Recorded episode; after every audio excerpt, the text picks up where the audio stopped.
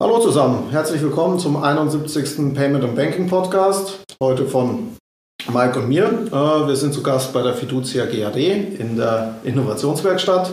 In München. In München, auch zum ersten Mal. Alle an einem Ort haben wir selten. Ähm, klappt aber auch ganz gut.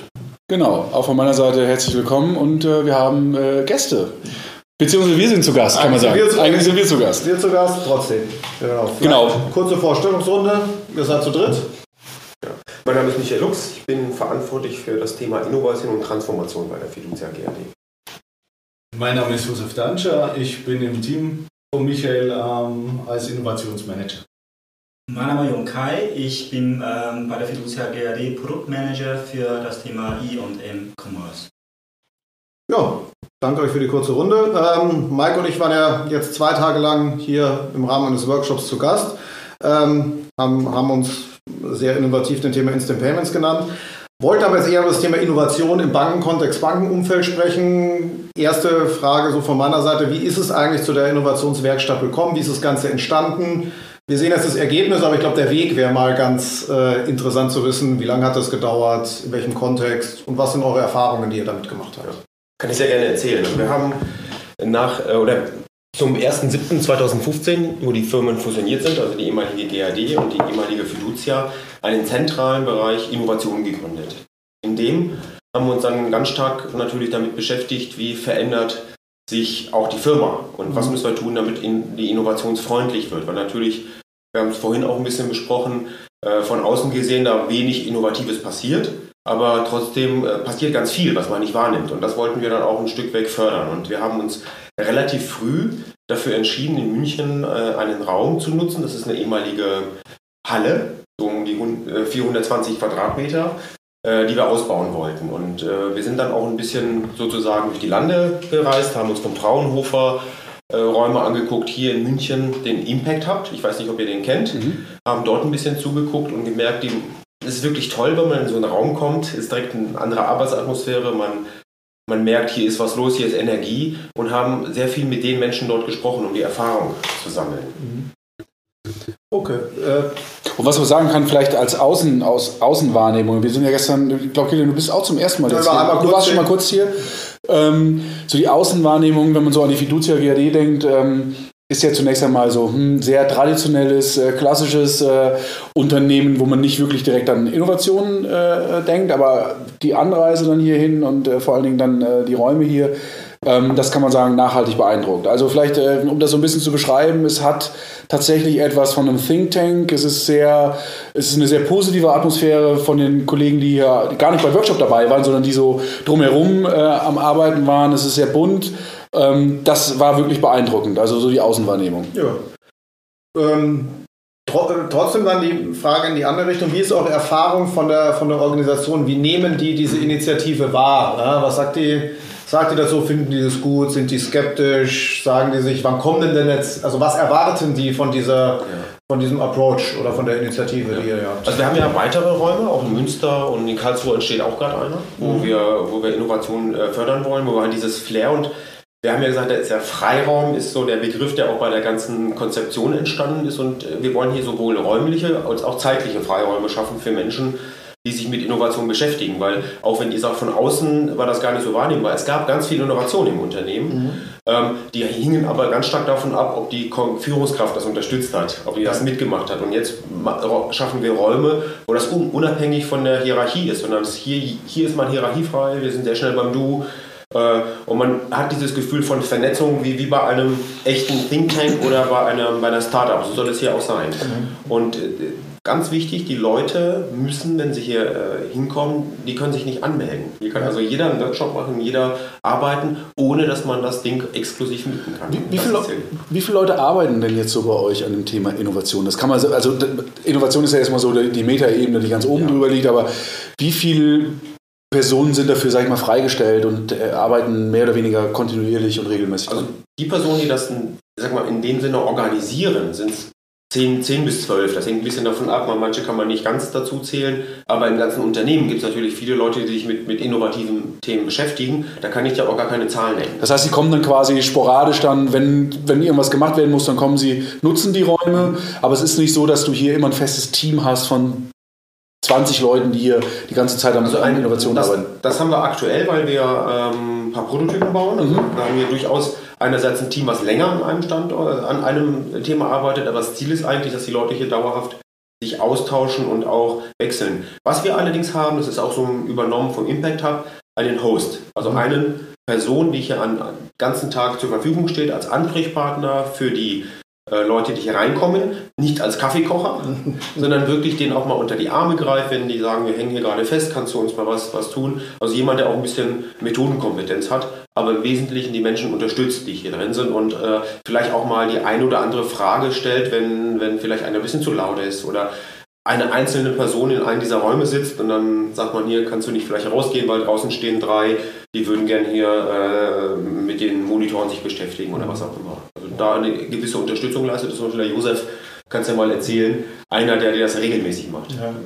Ja, der Punkt ist einfach, ähm, die Räumlichkeit auch zum Vermitteln an die einzelnen Leute, dass man hier sagt, ähm, wie ist dieses Raumkonzept aufgebaut. Es soll die Möglichkeit bieten, sich im Unternehmen zu vernetzen mit Leuten, die an sich vom Projekt her nichts miteinander zu tun haben, dass die ja die Möglichkeit haben, sich einander kennenzulernen. Also allein in München haben wir 700 Personen, die wo hier arbeiten, äh, die wo in verschiedenen Projekten untergebracht sind und ähm, die können sich hier treffen austauschen. Zum Beispiel hinter uns der Marktplatz, wo er offen gestalten ist. Hier ist jeder willkommen zum Arbeiten. Wir haben internes WLAN, ähm, offenes WLAN, wo die Leute dann auch ähm, die Anwendungen nutzen können, wo sie gerade brauchen.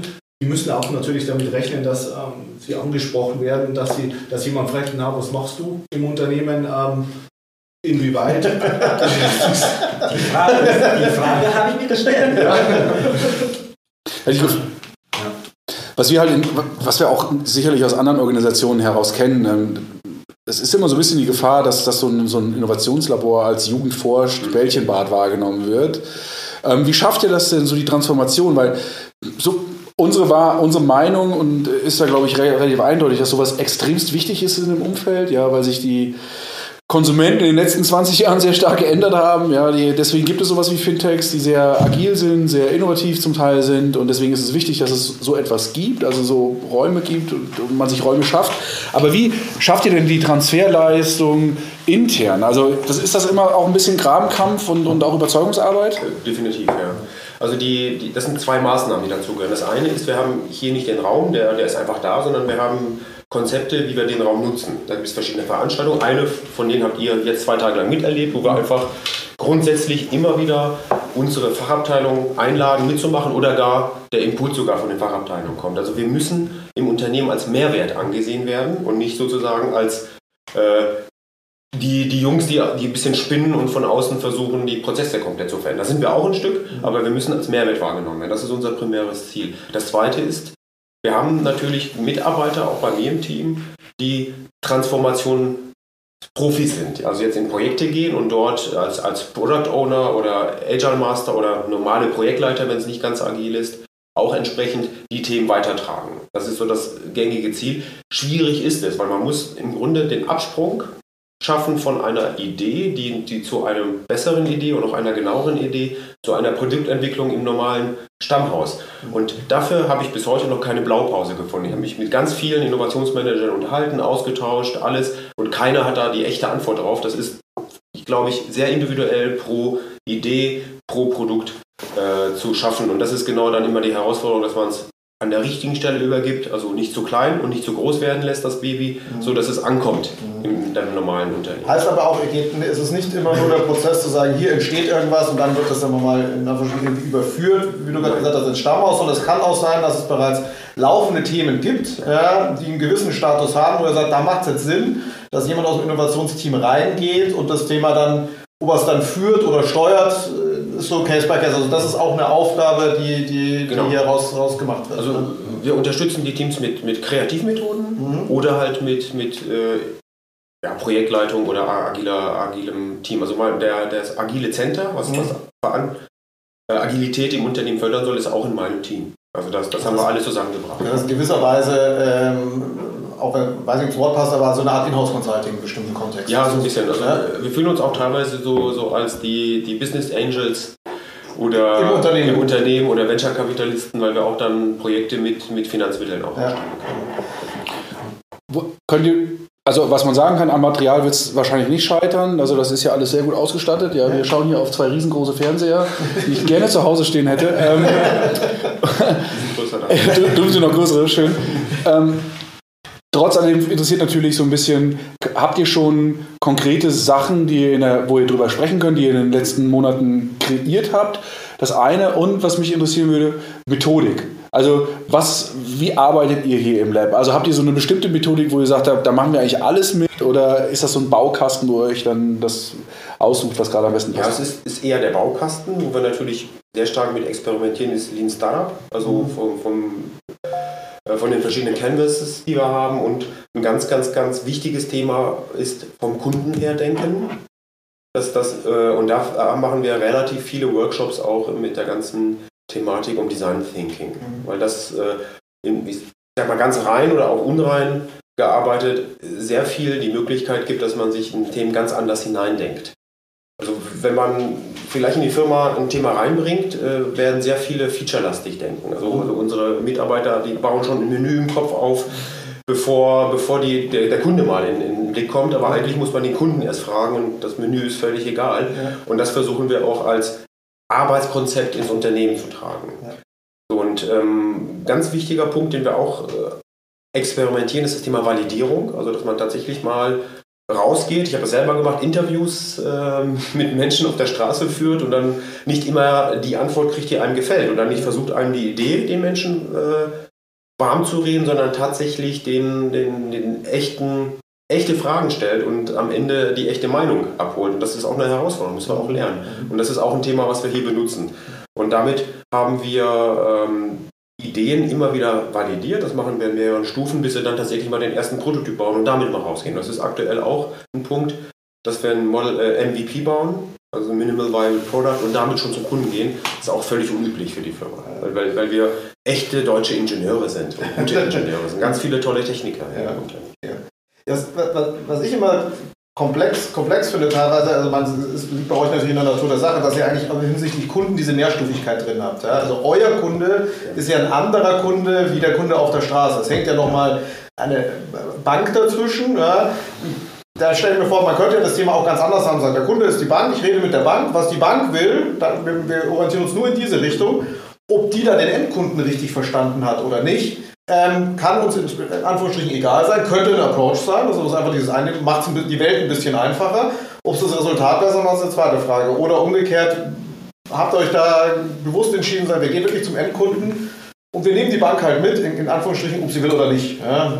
Also wir arbeiten immer mit der Bank, aber neu jetzt auch mit dem Endkunden. Also ja. wir müssen das gemeinsam machen, weil auch die Benutzer unserer Systeme auch wichtig dabei sind, aber der Endkunde ist am Ende der, der entscheidet, weil wir mittlerweile auch ganz stark und viele Anwendungen für den Endkunden bauen. Mhm. Wir haben natürlich ein Kernbankverfahren, was die Banker in der Filiale nutzen. Das, das müssen wir mit denen besprechen, weil die sind Benutzer davon, aber alles, was direkt zum Endkunden geht, müssen wir auch mit denen ja. benutzen. Und uns muss auch klar sein, jemand, der, der ähm, sowas liefert, muss einfach auch den Endkunden verstehen. Und damit können wir auch unsere direkten Kunden, nämlich die Banken, besser beraten. Und so verstehen wir uns auch, dass ja. wir haben wir auch im Slogan, wir denken wie Banker ja. ein Stück weg. Ich sage das immer anders, wir denken auch für Banker manchmal, um dort äh, auch Vorreiter zu sein mit Ideen, die wir hier entwickeln, die vielleicht auch noch nicht in jeder Volksbank gedacht sind. Nun gibt es ja so ein paar Lösungen, die wir bereits kennen, also weil sie schon ein bisschen länger draußen sind, ähm, Frontends, die wir, die wir kennen, wo ich jetzt so sagen würde, hm, da ist vielleicht noch nicht so ganz der Kunde mit eingeflossen. Könnt ihr so ein bisschen Ausblick geben über Themen, wo man sagen kann, okay, nächstes Jahr im Frühjahr, da kommt was, da haben wir was gemacht. Da, vielleicht gar nicht so sehr konkret, aber so ein kleines bisschen, dass man sich das so ein bisschen vorstellen kann. Ja. Also ganz konkret hier über uns mhm. äh, entstehen äh, zwei Anwendungen aktuell. Eine, die sich mit Dokumenten-Sharing äh, beschäftigt. Mhm. Und dort haben wir von Anfang an den Kunden äh, mit drin und auch ein ganz einfaches Design. Und da ist das Thema Simple im Wesentlichen drin. Die Anwendung ist komplex, aber es soll einfach sein. Und äh, wo wir auch eine riesen Herausforderung haben, ist natürlich das Thema Onboarding. Wo wir einfach sagen, wir müssen in Zukunft Anwendungen bauen, wo wir Kunden viel einfacher draufnehmen können und auch nicht nur auf unsere VR-Kunden schauen, sondern auch auf alle potenziellen Nutzer, denen sowas Sinn machen kann, die vielleicht noch gar kein VR-Konto haben und dann, und dann Interesse an einem Konto bei einer Volksbank bekommen. Also auch ein äh, äh, wesentlicher Blick drauf. Äh, wir unterhalten uns über Instant Messaging. Solche Systeme sind, sind gerade auch dran und auch da wieder ganz einfach. Ihr sagtet gerade, ähm, das Thema Lean Startup ist so methodisch so. Ja, ne? Also aus dem, aus dem Komplex. Ne? Wie sieht denn so die, die Annäherung an Startups aus? Also wir, so ein bisschen was wissen wir aus der Vergangenheit. Es gibt das, das Foster-Geschichte zusammen mit Lenstar äh, damals. Äh, aber auch da würde mich ganz konkret interessieren, ist es mittlerweile so, dass ihr euch auch wirklich öffnet, auch zu neuen Technologien, also APIs, äh, wie wir sehen das ja draußen in der, in der, in der Fintech-Welt, ganz, ganz viel wird gar nicht mehr selber gemacht, sondern man versucht sich gegenseitig so ein bisschen zu befruchten, was ja für eine, gut, ihr seid jetzt keine Bank, aber für einen Dienstleister ähm, äh, in dem Umfeld eher ungewöhnlich ist, ja, weil man ja immer dazu neigt, ja, wir machen das alles selbst, ja, weil wir sind die größten, schönsten, besten. Wie, wie ist, hat sich da was geändert? Also ich glaube schon, ist trotzdem eine Herausforderung. Ähm, zum Beispiel das Thema API habt ihr gerade angesprochen, haben wir ein Projekt zu. Mhm. Und äh, es ist ja auch gesetzlich gefordert. Also wir können da jetzt drüber philosophieren, ob wir es machen oder nicht, aber es ist gesetzlich gefordert, dass wir es tun. Also können wir auch direkt das ordentlich machen und vielleicht darüber hinausdenken und auch ja. andere anbinden. Ähm, was man ja auch lernt, ist, alle, hatte ich ja auch vorhin gesagt, die, die Fintechs, die es schaffen, zum Beispiel mit einer herkömmlichen Bank zu kooperieren, also die gute Idee mit den vielen Kunden, der herkömmlichen Bank zusammenzuarbeiten. Das sind meistens die, die am Ende auch erfolgreich sind. Also schauen wir da auch da genau hin. Ja. Also da kann ich jetzt keine, keine konkreten Details sagen, aber auch da sind wir bereiter, uns zu öffnen. Ist aber ein langsamer und auch schwieriger Prozess. Wir können jetzt nicht von heute auf morgen, sagen wir mit, mit der einen oder anderen Fintech dann sofort ein gemeinsames Projekt starten. Wird aber passieren, gehe ich von aus. Wie ähm, stark war denn auch die Forderung von der Bankenseite, beziehungsweise Forderung oder auch eben Nicht-Forderung, äh, dass, dass ihr euch in dem Thema Innovation mehr und mehr öffnet oder darum mehr und mehr investiert. Fanden, haben die sich gesagt, finden wir super, ähm, dass, äh, dass die Fiducia GAD da was tut. Manche waren vielleicht auch skeptisch, manche sehen es vielleicht sogar, könnte ich mir vorstellen, gewisserweise aus in Anführungsstrichen Konkurrenz, weil die gesagt haben, wir verstehen doch den Kunden am besten und nicht unser Dienstleister. Der Dienstleister soll am Schluss doch das machen, was wir ihm sagen, in Anführungsstrichen. Äh, ist das Diskussionspotenzial?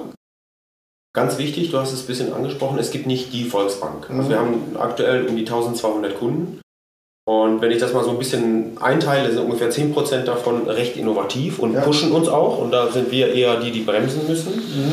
Ähm, dann gibt es die in der Mitte und einen langen Schwanz, äh, die haben noch lange nicht verstanden, wie sich die Welt verändert. Und das ja. sind vielleicht auch die tendenziell, die entweder in einer sehr ländlichen Enklave wohnen ja. oder am Ende das Problem kriegen. Und ja. wir müssen natürlich einen Spagat zwischen allen finden. Ja. So, das heißt, ich habe durchaus Banken, mit denen ich diskutiere. Warum bringst du nicht heute schon Videolegitimation? Ja. Und bei den anderen, da frage ich mal nach, habt ihr euch an die, mit der Digitalisierung beschäftigt? Da komme ich einfach, ja, ja, wir haben WLAN. äh, so, und, ähm, das, und, und, das, ist, das ist genau. Das ist die Innovationsspannbreite. Das ist die Innovationsspannbreite, die wir haben. Also, äh, du hast es gerade schon gesagt, also ich kann dir von jedem berichten. Das Wichtige ist, dass wir alle abholen. Also, wir müssen Themen haben, wo wir Banken das Thema näher bringen. Also, reine Motivation, das machen wir zum Beispiel in unserem Innovationsforum in Münster. Erklären wir den, die Veränderung der Welt. Und wir müssen aber auch Banken ein Stück weit einbremsen und mit denen gemeinsam an Konzepten arbeiten, die dann zum Beispiel zu einer Online-Filiale führen, weil die schon daran denken, äh, irgendwie möchte ich auch die Kunden halten, die vielleicht in die Stadt ziehen, weil, ja. weil sie dort studieren. Ja. Das heißt, du, eure Aufgabe ist tatsächlich oft auch missionarisch. Also ihr seid quasi als so eine Art Evangelist unterwegs und versucht eure, ja, eure Kunden äh, Schrägstrich Partner davon zu überzeugen, dass es wichtig ist, in bestimmte ja. Themen zu investieren. Also das sehe ich definitiv so, weil nicht jede Bank kann sich einen Innovationsmanager leisten oder, oder will es auch nicht. Deswegen ist es das ist definitiv unser Thema. Die, die sich nicht belehren lassen, die, die müssen. So, ist das ist der, deren Punkt. Ähm, also beides ist schon wichtig. Also äh, deswegen gucken wir auch immer über unsere äh, Firma. Aber hast du den Eindruck, dass es in den letzten Jahren ich meine, wir reden über Digitalisierung jetzt auch schon, keine Ahnung, das ist ja zwei Jahre, drei Jahre, zehn Jahre äh, lange. Ja. Ähm, bei uns in der Branche vielleicht jetzt ist es in den letzten äh, 16 Monaten oder 18 Monaten hat sicherlich nochmal äh, an, an, Fahrt aufgenommen, aber die ganz konkrete Frage, hast du den Eindruck, dass so ein Umdenken stattgefunden ja. hat? Ja, definitiv. Also da, es gibt ja, also den Banken geht es gar nicht so schlecht, wie, wie man glaubt. Also die haben ein gutes Wirtschaftsjahr auch hinter sich, mhm. den Volksbanken. Mhm. Ähm, das wäre immer ganz wichtig, Fiducia. Wir haben gar nicht äh, so viel jetzt über die Fiducia GAD, ja. ganz wichtig, gesagt. Und wir haben jetzt, äh, der Podcast ist schon ein bisschen fortgeschritten, aber vielleicht zwei Sätze zur Fiducia GAD, damit unseren Hörern das vielleicht äh, nochmal ganz klar ist. Was, was macht ihr, was seid ihr? okay, also, ähm, wir sind im Grunde ein Komplettdienstleister für alle Volks- und Raiffeisenbanken in Deutschland mit auch ein paar Spezialinstituten. Äh, wir liefern die komplette EDV, beraten die Banken über EDV-Geschäfte und auch unser Kernbankverfahren. Und äh, wir betreiben mittlerweile mehrere Rechenzentren in Deutschland, wo im Grunde die komplette Rechenleistung für Volks- und Raiffeisenbanken gemacht werden. Also ein Dienstleister im Hintergrund.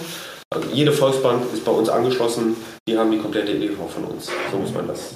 Und die, um zur Frage zurückzukommen, äh, Digitalisierung, ja. ja Definitiv. Also wir, wir beobachten mittlerweile bei größeren Volksbanken, dass die ähm, Digitalisierungsstrategien machen, die wirklich clever sind und sehr erfolgreich. Also die, die nehmen ihre Mitarbeiter zum Beispiel im ersten Schritt mit. Die machen Digitalisierungstage, wo die ihre Mitarbeiter ähm, wirklich den ganzen Tag aus der Arbeit holen, denen das Ganze erklären, dort äh, auch sowas wie sogenannte Digilotsen etablieren. Also die machen sich da wirklich Gedanken, weil die können innovative Applikationen auch nur vermarkten, wenn sie sie selber verstehen ja. und nutzen. Und da ist oft, oft das Problem, dass es manchmal in Filialen gar kein vernünftiges WLAN gibt. Das war vorhin ein Witz mit dem WLAN, aber wir haben durchaus das Problem. Und wenn ja. ich dort als Endkunde hinkomme und möchte vielleicht die Banking-App laden und kann es gar nicht, weil, weil ich irgendwo auf dem Land überhaupt keinen Empfang habe, das ist, ein, das ist ein ganz banales Problem, aber das muss auch funktionieren. Ja, Andere ist, wenn ich als Berater nicht mal weiß, wie Online-Geschäft funktioniert, dann kann ich es auch meinem Kunden nicht erklären. Das sind die, die einfachen Dinge. Und dann gibt es Banken, die auch selber Innovationslabs haben, also so ähnlich wie hier,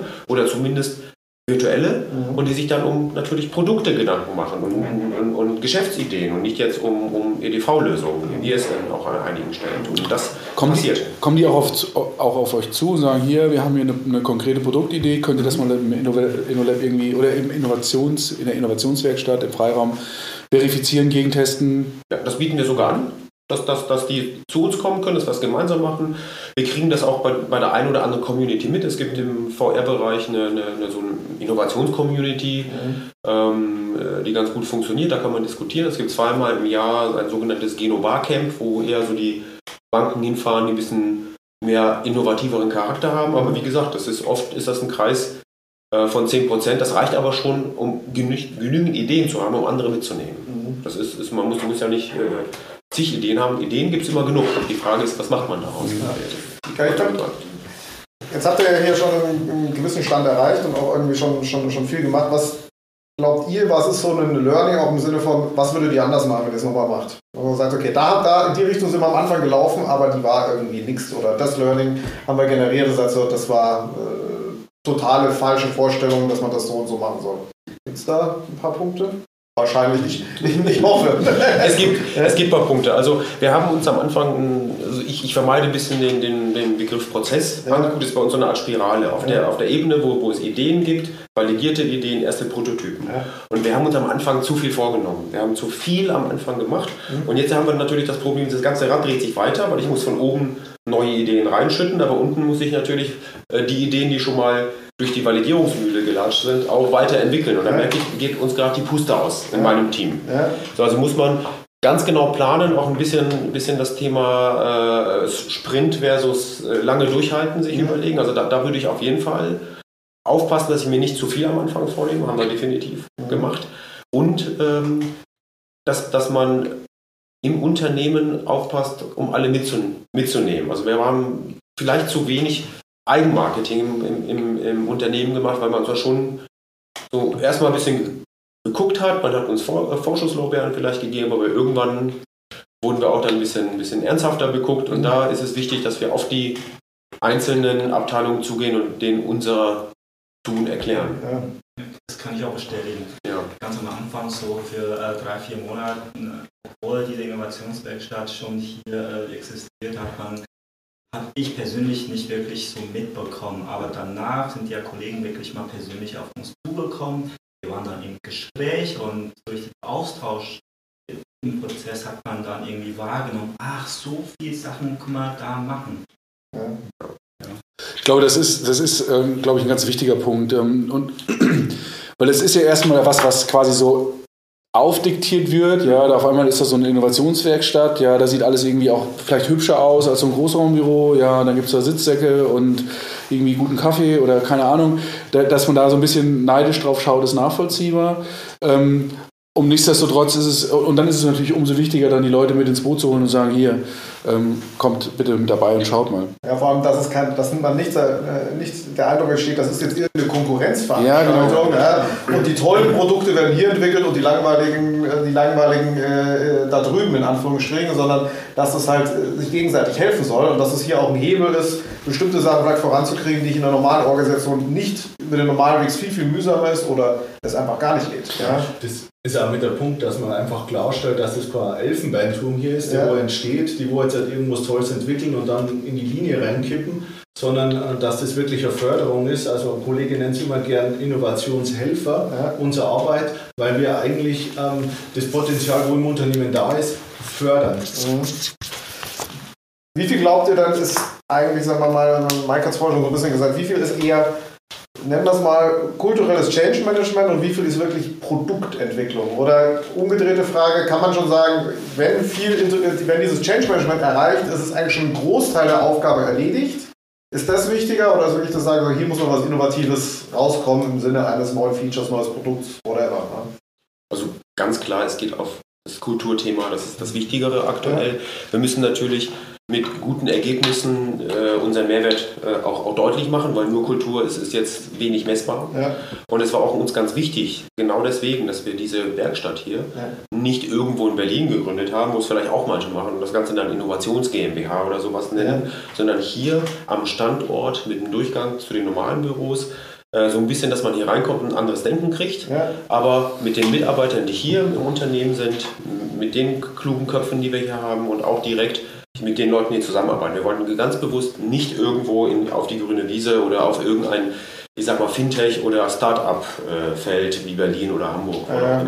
Hat sich, hat sich durch, durch dieses Innovationswerkstatt auch so Arbeitsmodelle geändert? Also wenn wir über Kreativität sprechen, über Innovation sprechen, dann kommt man vielleicht, das gibt es ja jetzt auch kein, kein Schwarz oder Weiß, aber vielleicht auch dazu, dass es irgendwie nicht Sinn macht, morgens um 8 bis 17 Uhr zu arbeiten, sondern es gibt Menschen, die vielleicht eine kreative Phase haben von, weiß ich nicht, abends 21 Uhr bis morgens um 4. Ähm, und also hat sich da was geändert und wie ist das findet ihr hier die richtigen Leute auch, die wirklich kreativ sind? Und was könnt ihr für Anreize beispielsweise oder bietet ihr Anreize für Externe dann bei euch mitzumachen? Also was. Also das haben wir noch vor, haben wir jetzt aktuell noch nicht geschaffen. Mhm. Dazu den, äh, also das, das Thema Externe. Ähm, das andere Thema äh, Arbeit ist, ist natürlich auch ein Punkt, da müssen wir über Arbeit 2.0 nachdenken. Wir haben natürlich bei uns den ganz normalen Betriebsrat und mhm. äh, Gewerkschaftsarbeit, die würden da schon sehr skeptisch schauen. Den reden wir natürlich auch und sind in Kontakt. Ähm, wir machen Hackathons, wo die Leute auch freier arbeiten können. Mhm. Und da, da, gucken wir dann nicht so auf die Uhr, aber am Ende des Tages haben wir ein deutsches Recht. Ja.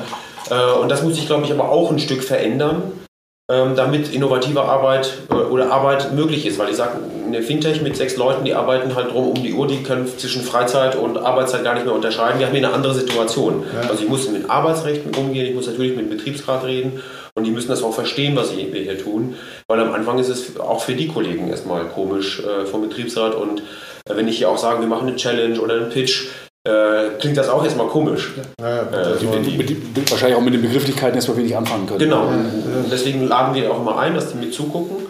Ähm, und dann ist es aber auch schwierig, weil wir natürlich auch hier Werkschutzthemen haben, also bis wir morgens ein. Auch, da haben wir bis 9 Uhr abends offen, zumindest ja. von morgens 6, glaube ich, bis 9 Uhr abends ist hier erstmal äh, freies Kommen und Gehen, das ist alles möglich. Darüber hinaus wird es schon schwieriger.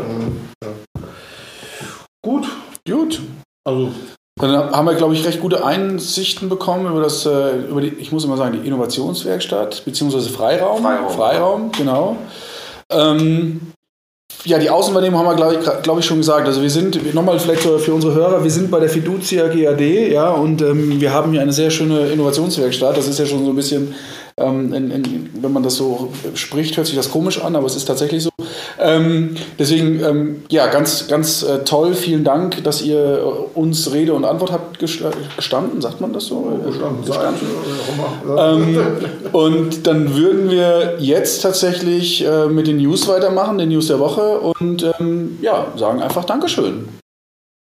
So, Kommen wir zu den Nachrichten der Woche und fangen an mit einem wunderbaren Artikel von Jochen, der bei uns auf der Seite permanentbanking.com einen sehr pointierten Artikel geschrieben hat ähm, zum eigentlichen Digitalisierungsproblem der Banken, wo er wie ich finde, sehr gut äh, über das fehlende Verständnis für IT-Themen, ähm, wo er das fehlende Verständnis von, von IT-Themen ähm, gerade in der Bankenwelt ähm, äh, eingeht.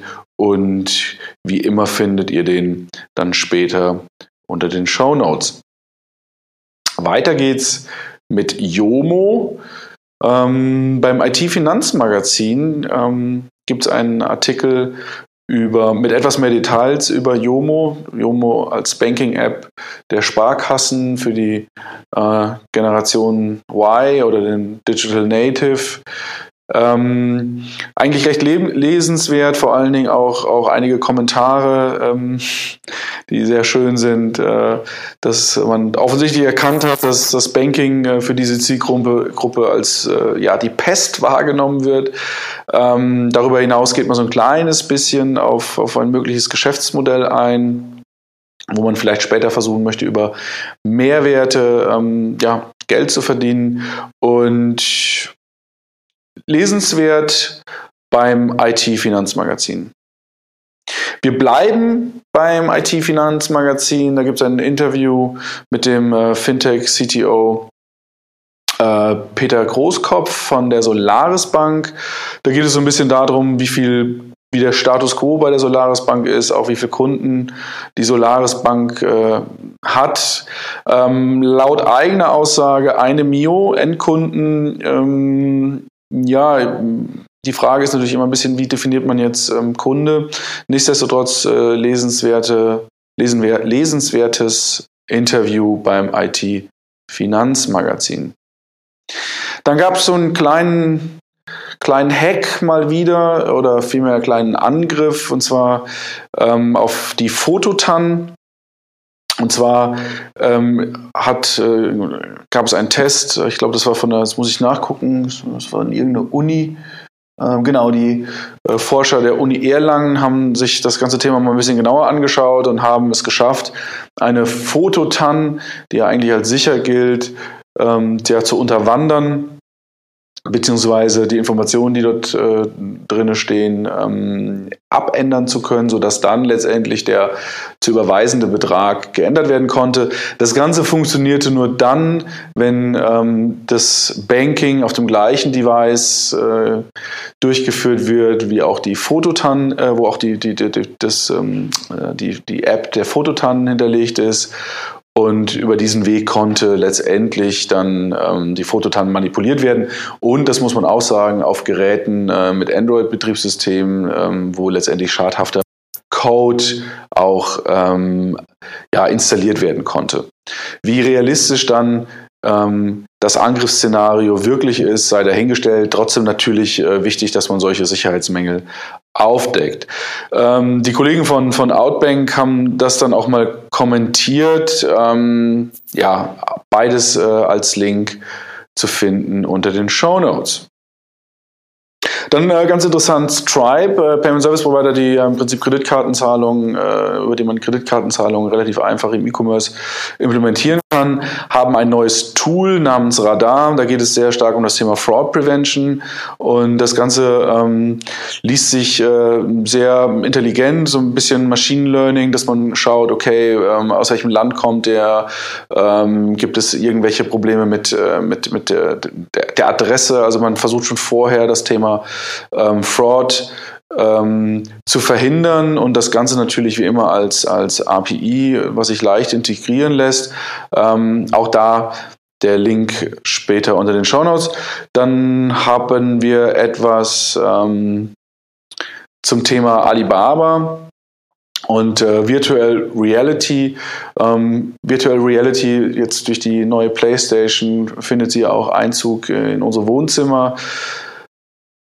Auch da wird es irgendwann vielleicht darum gehen, Inhalte kaufen zu können. Alibaba hat da was vorgestellt und zwar in einem äh, Virtual, Virtual Reality äh, System kann ich dann mit Kopfnicken bezahlen. Nun gut, wie das in der Praxis funktioniert und wenn man dann aus Versehen dann äh, einmal zu viel genickt hat, ähm, muss man sich dann äh, noch genauer anschauen. Aber was, was äh, hier zumindest bemerkenswert ist, ähm, dass ähm, man sich mit dem Thema beschäftigt. Das ganze Thema heißt VR Pay und ja, kommt von Alibaba. Ich glaube, das ist momentan noch sehr stark ein Showcase. Dann haben wir was zum Thema Blockchain. Ganz interessant, äh, ähm, Allianz und andere Versicherungen ähm, haben gerade eine äh, Blockchain oder sind gerade dabei, eine Blockchain-Initiative zu gründen. B3i äh, heißt das ganze Thema. Dort geht es vor allen Dingen darum, ähm, die eigenen Prozesse zu optimieren. Mit an Bord sind unter anderem die Allianz, äh, die Munich Re, die Swiss Re, äh, die Züricher, also einige wirklich große Versicherungen, die sich jetzt ähm, das Thema Blockchain äh, auf die Fahnen schreiben und zu überlegen und wirklich zu schauen, ähm, was kann man Sinnstiftendes mit dieser Technologie anfangen.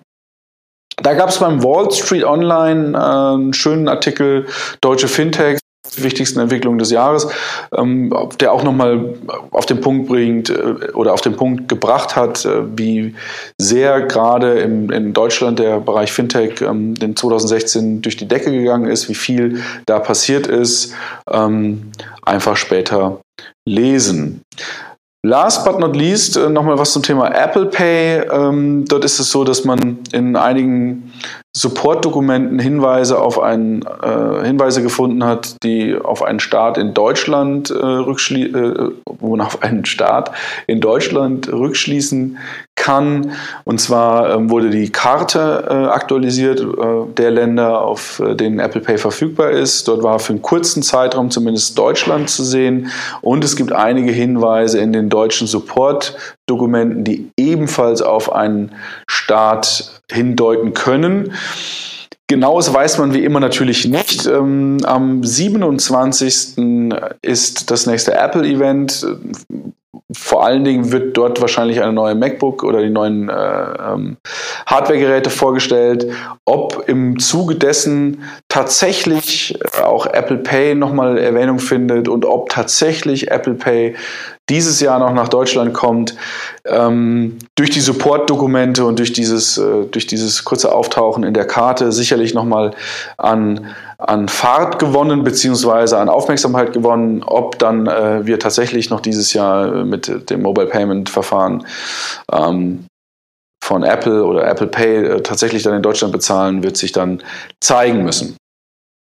Last but not least, äh, wir haben es äh, ja im Vorfeld angekündigt, aber nun tatsächlich äh, auch ähm, den Preis entgegennehmen können. Und zwar haben wir beim Comdirect Award, haben wir den Comdirect Award für uns gewinnen können, zumindest den zweiten Platz was ja schon mal was ganz, ganz Tolles ist. Und damit ähm, mit dem Comdirect Finanzblog Award und auch dem zweiten Platz sind wir das beste, nicht deutschsprachige Finanzblog, aber immerhin ähm, Finanzblog in Deutschland, auf das wir sehr stolz sind und wir uns natürlich sehr freuen über diese Ehre.